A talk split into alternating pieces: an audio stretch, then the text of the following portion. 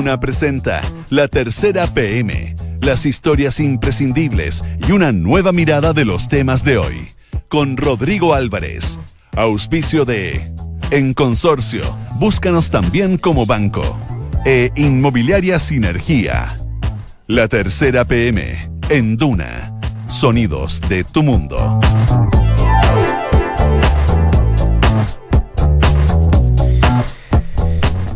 Dos de la tarde con un minuto, ¿cómo les va? Muy, pero muy buenas tardes. Bienvenidos a esta edición de la tercera PM acá en Radio Duna, 89.7, jornada de día martes, 15 de octubre, cuando acá en Santiago, además tenemos cielo despejados, hay 21, casi 22 grados de temperatura. La máxima, em, de acuerdo al informe de la Dirección Meteorológica de Chile, establece que para acá en Santiago va a llegar a los 23 al menos en el transcurso de esta jornada en la región metropolitana. Jornada de martes, decía yo, jornada de muchos temas, mucha información en la tercera PM. Acá pasamos de inmediato a contarles los títulos. Le contamos que destaca hoy día como principal titular de tercera PM la raíz y la molestia en Hacienda por la resistencia RN al corazón tributario. Es uno de los temas principales que, por cierto, eh, genera varias polémica. Eh, tiene que ver, por cierto, con las mismas declaraciones que han hecho algunos ministros y lo que se espera de cómo va a avanzar este proyecto de ley en el Senado. También destaca hoy día la tercera PM el desorden oficialista que preocupa a la moneda no solamente el desorden interno, lo que ha, pasado en esta semana con, declaraciones bien, bien cruzadas de algunos ministros con el presidente, sino que también lo que pasa al interior de las filas de Chile Vamos. Y a propósito de filas, también destacó hoy día tercera PM la catarsis de RD por los dichos de Orsini. Ahora, la diputada pide disculpas. Lo hizo a través de su cuenta en Twitter hace pocos minutos. Ya le contamos detalle también de esa información. ¿Podrán cobrar las deudas? Factorings del caso Frey advierten de complejo escenario para recuperar los montos. También destaca hoy día la tercera PM en temas internacionales. Guardiola, Bardem y Xavi, figuras catalanas, se pronuncian sobre el fallo del proceso independentista. Esto en España. Son parte de los títulos de algunos de los temas que destaca hoy día la tercera PM, que además en vivo está el partido de Chile ante Guinea en Alicante. Se está jugando el primer tiempo, ganan los africanos por 1 a 0. Más detalles ahí en la tercera.com. Eso es parte también de lo que trae hoy día desplegado eh, la tercera. Vamos de inmediato al detalle. Decíamos que uno de los títulos tiene que ver con el desorden oficialista que preocupa la moneda. Alberto Labra, su editor de política de la tercera, junto a nosotros para contarnos detalles de esto y más. ¿Qué tal, Alberto? ¿Cómo te va? Buenas tardes. A ver, eh, son varios los temas. Eh, se había dicho que octubre iba a ser un mes interesante y de bastante debate en el Congreso y también de harta preocupación para el gobierno porque las reformas tributarias, pensiones y por cierto lo que pasa también con la jornada laboral iban a estar ahí en ebullición. Eh, pero hemos visto también que ha habido bastantes em, opiniones, y más que opiniones, declaraciones de uno y otro lado que, por cierto, vienen a enredar un poco la cosa. Y lo peor es cuando se enreda en la propia casa, eh, en el comité político, en la moneda, en el ejecutivo, como así también en las filas de, Chile Vamos. Eh, solo para poner como ejemplos, las propias declaraciones del ministro Andrés Chadwick, hace un par de semanas, donde hablaba de, las herramientas que no eran dogma respecto a la reforma tributaria. Y, ayer, casi el unísono, estaban dando entrevistas el presidente y el ministro de Trabajo Nicolás Monkever. Eh, uno diciendo que efectivamente los ahorros de las AFP eh, no se iban a sacar, no se sacaban, y el presidente Piñera diciendo que se va a estudiar la posibilidad de sacar parte en, situaciones especiales. Casos, ¿cierto? exacto. Eh, eso es solamente un, botón de muestra. Uno de más. Mira, yo, yo iría a partir, en el fondo si tú nos agarra de la frase del ministro del Interior Andrés Chadwick el domingo pasado, donde dice que los instrumentos como la reintegración de la reforma tributaria, que es el eje central de este proyecto del gobierno, son, son herramientas, instrumentos y no un dogma, todo el mundo lo leyó como una apertura a negociar justamente ese eje central. Entonces, la primera lectura que hubo en el oficialismo y en la oposición, sobre todo, fue Chadwick, es jefe de gabinete, él no hace cosas así al azar entonces aquí detrás hay un planteamiento del gobierno, al menos, al menos implícito y sutil. Bueno, ¿y qué pasa? Chadwick sale a aclarar sus dichos, el presidente Piñera sale a decir que esto es un elemento esencial de la reforma y que lo, de la reforma y eso no se, no se negocia. Entonces, ahí ya se produjo el primer desorden y Max Colodro hoy día eh, lo resume muy bien al decir que si el propio gobierno no te da un, voy a parafrasearlo, no te da un orden y una claridad respecto a ciertos temas, menos se le puede pedir a la propia coalición oficialista que esté ordenada. Entonces, eso provocó que siete u ocho senadores de Chile vamos a salir a plantear, bueno, negociemos entonces la reintegración, dejémosla de lado si es que eso nos permite aprobar la reforma. Y después es el gobierno el que se molesta, como tú mencionabas al principio, eh, eh, sobre todo en Hacienda, una molestia con esta resistencia, por así decirlo, de RN a la reintegración tributaria. Entonces, ¿cómo, ¿cómo uno se explica eso partiendo desde el ministro del Interior, el presidente, y provoca este escenario con los senadores, este desorden, que es uno de tantos? Y si nos vamos a otro ejemplo, eh, el ministro Nicolás Monker del Trabajo sobre el tema que tú mencionabas del retiro de los fondos de pensiones para ciertos casos particulares, ya sea un crédito hipotecario o eh, el, caso de lo que está viendo el gobierno de enfermedades catastróficas o terminales. Y el presidente Piñera sale también a contradecir directamente al ministro del Trabajo diciendo que, que, él había dicho que no se podía hacer y el presidente que sí, el ministro de Hacienda también. Entonces, al menos en, dos puntos esenciales respecto a tributaria y pensiones, el gobierno mismo es el que marca una línea eh, al menos confusa o un poquito desordenada, no suficientemente clara. Y eso permea obviamente a Chile, vamos. Ahora, eh, uno puede tener discrepancia o puede tener visiones diferentes, pero se supone que en el Ejecutivo no deben haber dos visiones respecto a un mismo tema, se supone, digo yo.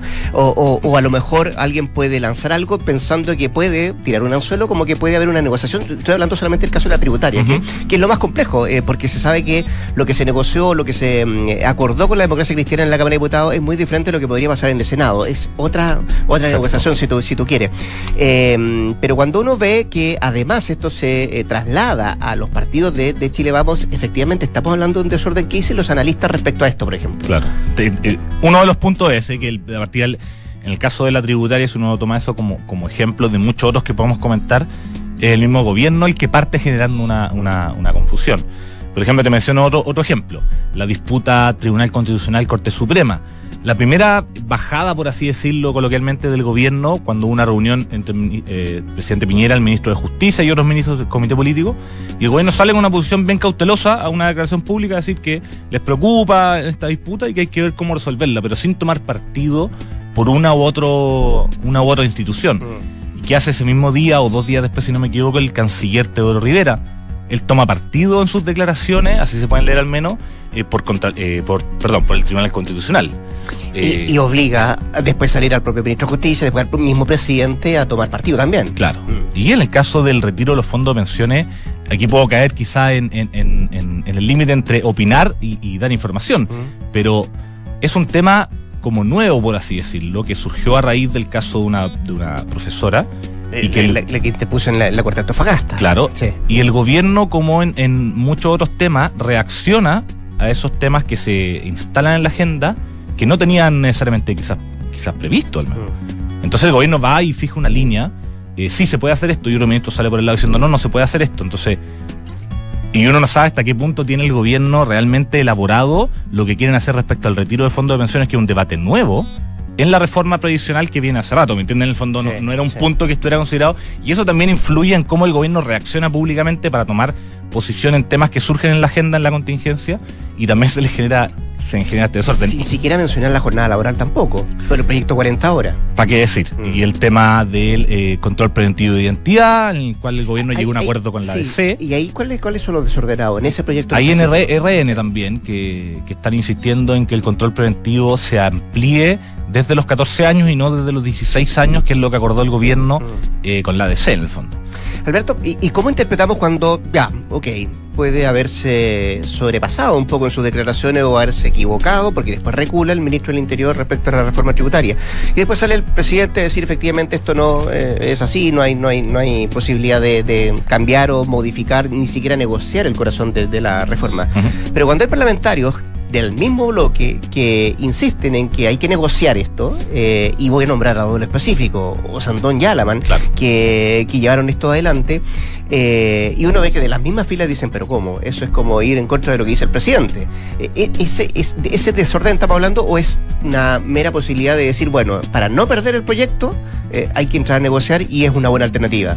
Lo que pasa es que aquí al menos el caso de Alaman y Osandón y otros senadores de Chile Vamos, lo que ellos están planteando es el, cliché del realismo político, pero que están muy conscientes de que en el Senado la gran mayoría de los senadores de oposición han dicho que no van a aprobar la reintegración tributaria y que el gobierno se abra a negociar otros instrumentos para eh, lograr aprobar el resto de la reforma tributaria.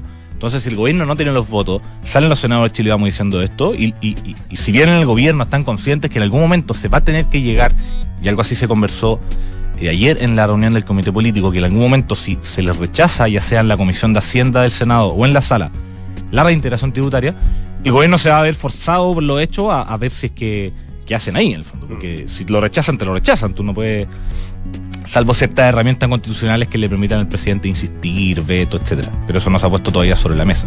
Entonces, lo que ellos plantean es un punto de realismo, que es algo que va a pasar en algún momento, pero el gobierno y otros sectores de Chile, vamos, que están molestos con, con estas declaraciones de Alaman Sandón y otros senadores más, lo, vamos a centralizar en ellos dos por ahora. Es verdad que ya se habla de dicen, la dicen que no se puede partir, en el fondo, Ena Fombal ponía la frase, no se puede partir eh, eh, con, entregándote antes de jugar el partido, en el fondo que es una muy mala estrategia. Ya, ahí hay varios ejemplos como para entender un poco lo que decíamos en este titular de día de la tercera PM. Eh, agradecemos a Alberto Labra, eh, su editor de política de la tercera, por haber estado acá. Alberto, gracias, que esté muy bien. Gracias a ti. Chao, chao. Dos de la tarde con once minutos. Esto es la tercera PM con Rodrigo Álvarez. Silencio es para que escuche bien lo que va a pasar. Encuentra tu futura inversión en Sinergia José Pedro Alessandri de Sinergia Inmobiliaria. Departamentos estudios, un dormitorio y dos dormitorios y dos baños desde 3.350 UF. Anda a conocer y encuéntralos en isinergia.cl. 2 con 12, eh, sigamos en la política y acá volaron plumas por algún momento. Está junto a nosotros Andrés Muñoz, periodista de la tercera PM, para contarnos la, la catarsis en eh, Revolución Democrática eh, por los dichos de diputada de ese partido, Maite Orsini, que ayer eh, yo decía volaron plumas por, por varias cosas. ¿Cómo estás? Buenas tardes. Bien, Gracias por estar acá. Hace rato que no, no venía, no, venía a visitarnos. Sí, ¿eh? es verdad, no, Sí. no me habían invitado. parece. No, no, no, todo lo contrario. Las invitaciones son siempre extensivas. Ah, ya, Eh, qué bueno, qué bueno. A ver, eh, hace poco rato yo lo decía al inicio de la- del, del programa, Andrés, eh, en su cuenta en Twitter, eh, ofreció disculpas la, la diputada Sí. Lo hace en cuatro capítulos. 1-1, 1-2, 1-3, 1-4. Y, y- y para resumirlo un poco, lo que ella dice, entre otras cosas, efectivamente, eh, que no, no se arrepiente de sus dichos, ¿ah? porque dice que si No. la- las puertas de- del narcotráfico están tocando las instituciones, ella está casi segura de que efectivamente pueden tocar la institución del Congreso. Y reitera de que no tiene pruebas. Reitera que no tiene prueba y reitera que lo hace no buscando protagonismo, sino que prefiere no quedarse callada para por el bien de Chile, por el bien de la institución que es el Congreso. En, en resumidas cuentas, ¿no? Exacto, hoy en la mañana, eh, bueno, eh, los parlamentarios de Revolución Democrática, la bancada de Revolución Democrática, la- los, los nueve diputados del, del partido, ocho diputados ahora, eh, se juntan todos los martes en la mañana, es tradicional una reunión de bancada, y obviamente el tema de los dichos de la diputada Orsini que dio ayer en un matinal, giraron, básicamente fue el tema central de la reunión, y ahí ella avisó, claro, que iba a publicar este hilo de Twitter, eh, ¿Lo avisó antes de la reunión o se resolvió en la reunión? eh, Tengo, tengo entendido de que lo avisa en la reunión, de lo, lo tenía, tenía pensado Ya. hacer una declaración, eh, de- decide hacerlo por Twitter. Eh, eh, eh, es evidente de que hoy día en el, en el Congreso Nacional hay periodistas que están ahí apostados desde temprano. eh, iba a ser cuestionada nuevamente por, por- por sus dichos. eh, y ella decide hoy día salir al paso primero y, y- y pedir disculpas, ¿no? Eh, algo que eh, eh, se, se conversó en esta reunión y donde también se conversó eh, en tratar de, de salir jugando, por así decirlo, eh, y criticar, según lo que pude conversar con algunos parlamentarios de Revolución Democrática, criticar a la- al oficialismo, ¿no? De que también realizó una ofensiva bastante dura contra, contra la diputada Orsini.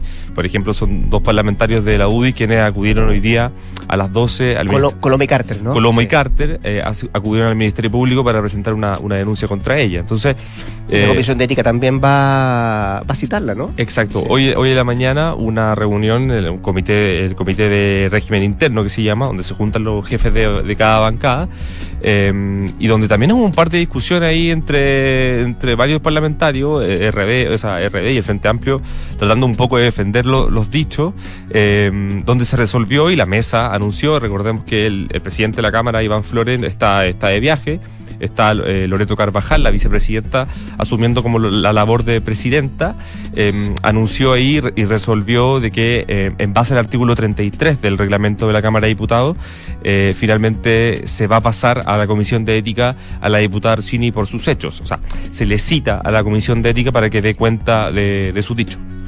Y, y en algún principio la mesa de la Cámara iba a establecer otro, otro camino, ¿no? ¿En, en- en qué sentido? de, de- de esta misma investigación, solamente lo tiene que ver la Comisión de Ética, no se pronuncia porque, bueno, eh, se había pronunciado la presidenta subrogante respecto a esto, Sí. eh, y también el presidente del Senado, Claro. que fueron bien críticos los dos.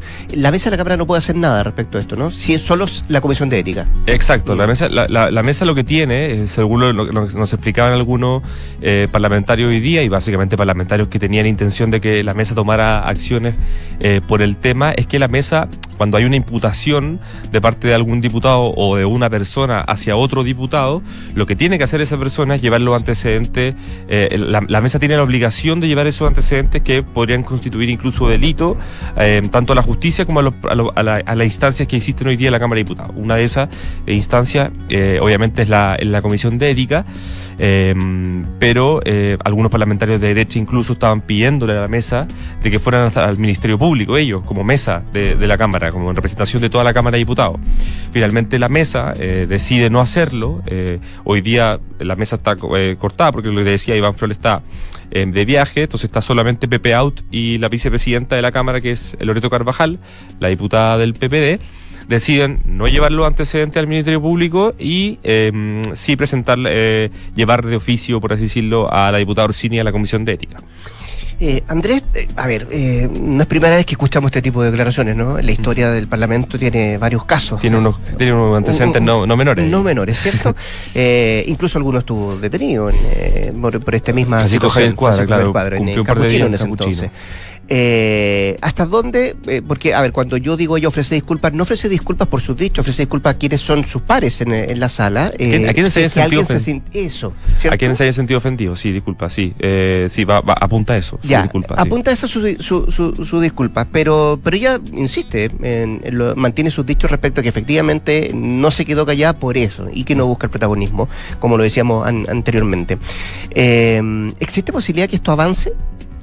¿En, en la Cámara? En sí, el- de, parte de ella, estoy diciendo, o de Revolución Democrática, que el partido además que, o los diputados que de alguna forma también apoyan sus dichos. La, ¿no? sal- la salen a respaldar, claro. Sí. La Y- sale a respaldar, eh, no a- a- avalando los dichos, pero sí como atacando el oficialismo, como tú lo decías. Claro, hoy día pude conversar con el diputado Crispi, por ejemplo, que de- de- decide, me dice, ¿no? que no, voy a, no, no se va a referir a, lo- a los dichos que de ayer, sino que va a hablar de lo que está pasando hoy día y cómo supuestamente para él la derecha está ocupando el tema para hacer un punto político.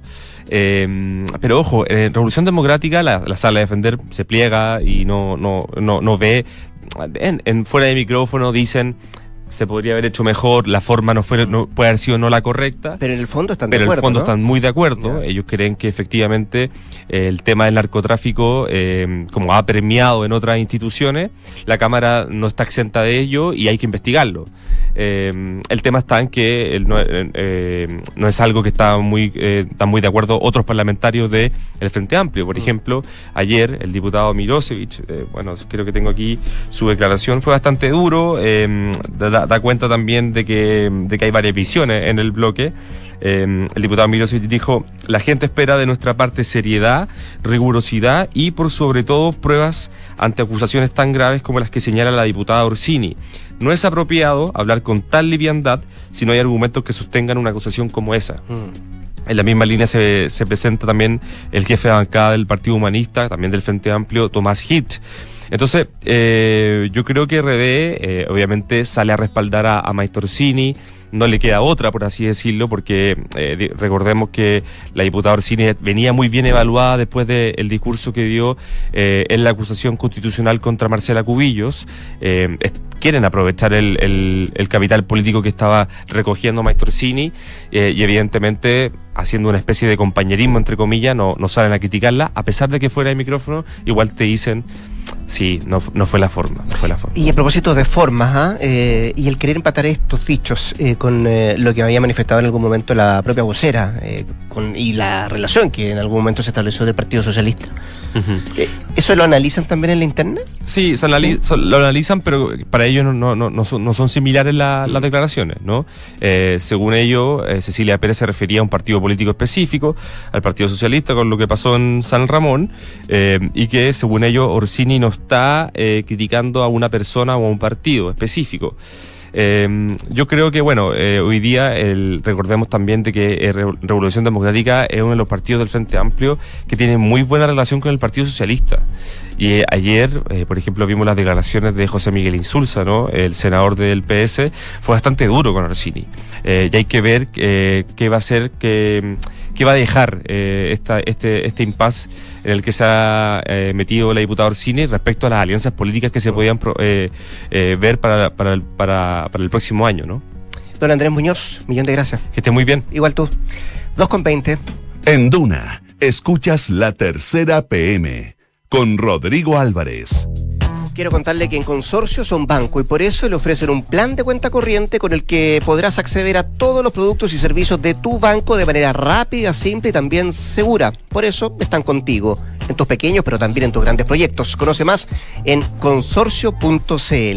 Dos de la tarde con 21 minutos. Está junto a nosotros Cristina Cifuentes, periodista de Mundo la Tercera, para hablar eh, e irnos por un momento a la península ibérica, ir a España a propósito de lo que ha pasado y lo que está pasando hasta ahora en Cataluña, que también, como jornada de día martes, afronta movilizaciones por, em, por lo que supimos ayer, el día después de que el Supremo condenase a nueve líderes independentistas por sedición. Y se han eh, generado eh, varios, varias manifestaciones, decía yo, varias movilizaciones que tienen en, eh, en, en- en vilo a toda la policía eh, de, de- de España, particularmente de la zona de Cataluña. ¿Cómo estás, Cristina? Buenas tardes. Bien. Pero queremos dar también una mirada respecto a quienes eh, históricamente se han, se han catalogado de ser catalanes por una parte, pero también si están o no a favor del independentismo, ¿no? Es una, una mirada que ustedes en, en la tercera PM quisieron dar y, y hoy día el título dice, Guardiola, Bardem y Xavi son figuras catalanas que se pronuncian sobre el fallo de este proceso independentista. Son tres de varios más, ¿no? Eh, claro, bueno, eh, Guardiola, por ejemplo, eh, él subió un video de una, un colectivo que se organizó ahora en septiembre, que se llama Tsunami Democrático, y ahí en el fondo critica el fallo, lo considera poco democrático. Y dice que, mm, en el fondo, critica que no haya un diálogo de parte del gobierno en Madrid para poder solucionar el conflicto catalán. Piqué en la misma línea, Piqué es un independentista que ya se conoce y todo, cuando fue esta consulta en 2017, él salió con lágrimas porque había intentado votar y por todo lo y por Sí, toda la bien rep- acti- bien el- activo por redes sociales también en ese Sí. mismo tema. por toda la represión. Entonces, distintas figuras catalanas se, se empezaron a manifestar por el fallo del Tribunal Supremo Español ayer que condenó a los líderes independentistas entre, tre- entre 9 y 13 años de cárcel.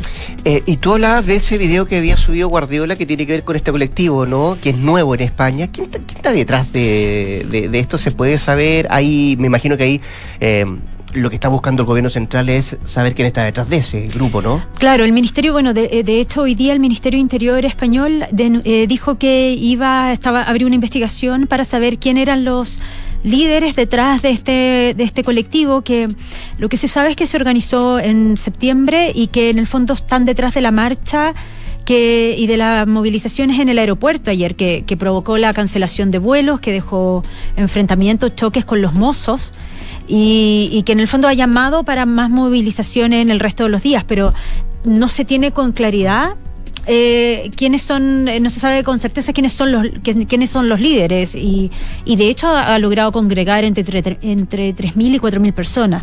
Entonces igual es un movimiento que se, que, que se ha hecho fuerte y que es reciente, Sí. antes no existía. Eh, tú hablabas de Guardiola y antes de ir a revisar la lista que tienen hoy día en la tercera PM de quienes más también están eh, apoyando el, el proceso y quienes critican, por cierto, la sentencia del Supremo Supremo Español, eh, yo quería preguntarte un poquito más, más, más al fondo esto. Eh, eh, por ejemplo, eh, los partidos políticos españoles, eh, ¿cómo se han mostrado respecto a este, a este fallo del Supremo? Y, y entiendo que las diferentes facciones tienen su postura, pero hay algunas que están un tanto más divididas, ¿no? Claro, a ver, es que, es que hay dos cosas. Está por un lado los partidos políticos como españoles, como, de- tradicionales, de- sí. y del, como del gobierno, o sea, como de como de España central, Sí, que, de- que no tal- son que, de- que el PSOE, que es el PP y no sé, ahora está Podemos, yo. El único como que criticó más, todo el resto estaba como que se ha cuadrado, es em, Podemos. Podemos en el fondo criticó el fallo, pero a nivel local, como del gobierno del Parlamento regional catalán, ahí es- ellos están muy divididos. Eh, porque en el fondo eh, cada uno no, no han tenido una postura común respecto del fallo. eh, no han dicho solo así como vamos a, lo condenamos, hacemos esto. Hay algunos que están actuando ya por sí solos, como que no tienen una línea de acción.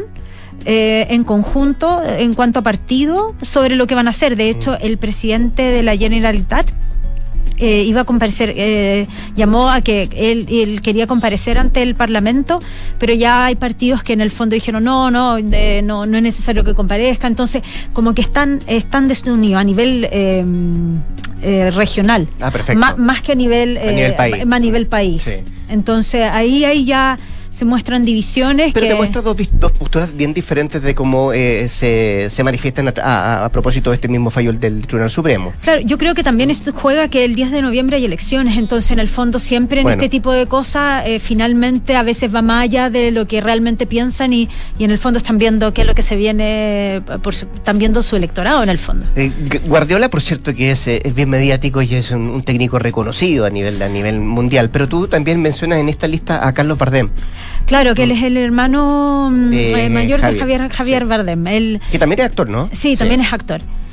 Y claro, pues ahí él, él, él, él tiene palabras, no, no tengo, no me acuerdo muy bien qué es lo que exactamente dice, pero encontré Mm. Pero que dice tú, acá en la, en la- en la nota dice, califica de penoso y peligroso el fallo del Supremo. Eh, me- bueno, eso me imagino, por ahí, pero peligroso, ¿por qué uno podría interpretar esa- esas declaraciones? Lo que pasa es que, a ver, los analistas y los abogados, yo incluso ahora estaba hablando con uno de los abogados de Puigdemont, Mm. entonces, eh, ¿cómo lo han, porque este, este fallo lo, lo- le fue criticado tanto por la, por la izquierda como por la, por la, por la extrema derecha. O sea, todo, a, a nadie le gustó, por distintos motivos. Uno que querían que fuera más severo y que los acusaron de rebelión, mientras que otros consideran que el mismo acto democrático de decir, de salir a las calles, de, de queremos hacer una consulta para preguntarle a la gente qué es lo que piensa sobre la independencia y por eso mismo estamos siendo encarcelados, consideran que eso ya es un acto, eh, eh, es como enjuiciar un acto democrático. Eso es lo, así lo ve gente como, como Bardem, por eso lo consideran peligroso porque es como que atenta contra la democracia. De hecho, yo le preguntaba ahora a, un- al- a este abogado que cuáles eran los posibles caminos y dice que, mm, que en el fondo el fallo tiene muchos errores y que ellos pretenden incluso llevarlo a instancias más al- a la Corte Europea y que cree que puedan en el fondo ser, ser acogidos y, y que les, y que les vaya bien. Entonces, Mm. consideran que es, un, que es un fallo que atenta contra la democracia. Porque ellos en el fondo se estaban expresando y querían hacer una consulta y que de hecho el mismo fallo también ahí reconoce que ellos nunca quisieron eh, en el fondo la independencia en sí, solamente que querían presionar al gobierno de Madrid para en el fondo solucionar la, la cuestión catalana. Eh, si hablamos de palabras fuertes, las de Xavi Hernández también son bastante Sí. fuertes. Incluso él habla de vergüenza. Sí, es que yo creo que esto, esto toca la fibra de los, de los catalanes y sobre todo en el 2017 hay que recordar que fue como súper violento. Eh, la- el día de la consulta, que no sé si te acuerdas que no se sabía dónde iban a poner las urnas, Claro. qué tipo de urnas se escondían las cajas, entonces era finalmente, eh, y fue todo muy violento, entonces eso como que les dolió mucho, entonces después encarcelan a estos líderes y ahora sale la sentencia con penas de cárcel, entonces por eso de hecho incluso ellos lo llaman presos políticos, no llaman lo- los catalanes más independentistas, digo. Entonces, eh, por eso son tienen palabras súper fuertes. Cristina, eh, yo te decía que lo más probable es que Interior esté investigando quién está detrás de este colectivo, que se llama Tsunami Democratic, ¿cierto? Que Sí. son las plataformas que están funcionando y que están llamando a las protestas. Leo ahora en la prensa española que hay otra vez vuelos cancelados. Ayer las protestas en el Sí, aeropuerto fueron in- increíbles. Eh, y en el centro de Barcelona ya hay mucha gente apostada y han habido enfrentamientos con la, con la policía española. Girona también, que es una zona que es una ciudad que también está en esa zona, también había eh, tenido bastantes manifestaciones. ¿Qué se viene para los próximos días? ¿Hay este, colectivo ha llamado más protestas? Sí, ¿Esto se- es a diario o se ha programado una gran, una gran viernes, concentración? Este viernes. El viernes se supone que va a haber una gran manifestación. Y no estoy 100% segura, pero en alguna parte leí, entonces por eso no sé si se va a concretar, que también la gente que, que no quiere la independencia parece que también se, se ya... Ah, puede se- haber choque. Claro, se Sí. puede, se, se, se, mm, empezó como a organizar, pero no me consta 100%, pero sí sé que el viernes van a haber, eh, van a haber marcha, están como, están súper activos. Y también lo que decían ahí es que, es que como ayer hubo los mozos como que actuaron Mm. fuerte, entonces la cierta prensa, no, no el país por cierto, Eh, pero la otra prensa decía que en el fondo los mozos habían actuado sí porque mm, no querían que después lo acusaran de rebelión. Así, ¿ah? Claro, entonces en el fondo, claro, como Mm. que tenían que cuadrarse con el gobierno, entonces, porque los mozos son, perdón, la policía, La policía catalana. catalana. La otra es la Guardia Civil. Claro, española. entonces, como para que no lo acusaran de rebelión. Sí, porque- no, y se ve la división en los medios españoles increíble. Sí, hay Sí. editoriales bien, bien, bien Sí. potentes incluso.